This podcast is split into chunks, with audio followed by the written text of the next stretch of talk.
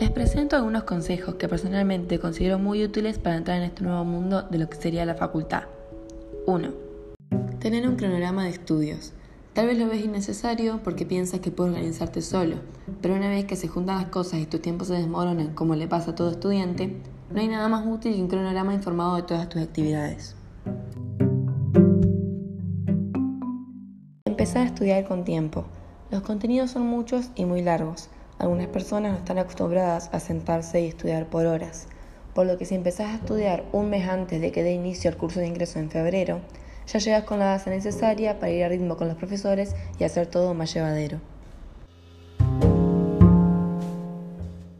Tomar apuntes en clases.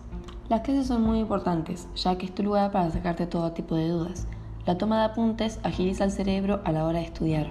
Al escucharlo del profesor lo anotás, luego lo pasas a algo más prolijo y fácil de entender, y cuando vas a leer todo junto ya tenés la mitad de la información registrada en tu cabeza.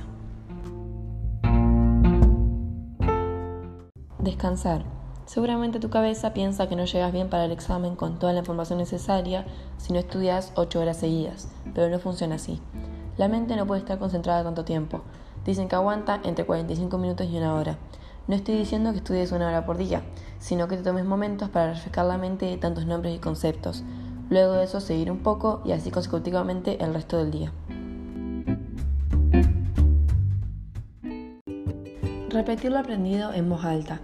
Es un método que personalmente me ayuda a la hora de hacer exámenes. La noche anterior de un examen, repetís todo lo que aprendiste como si estuvieses dando una exposición oral en tu cuarto. A la hora del examen, repetís esa exposición en tu cabeza, de manera que capaz hay una palabra que no recuerdes y así es más fácil no perderla entre tanta información. También ayuda a perder los miedos por un examen oral en un futuro.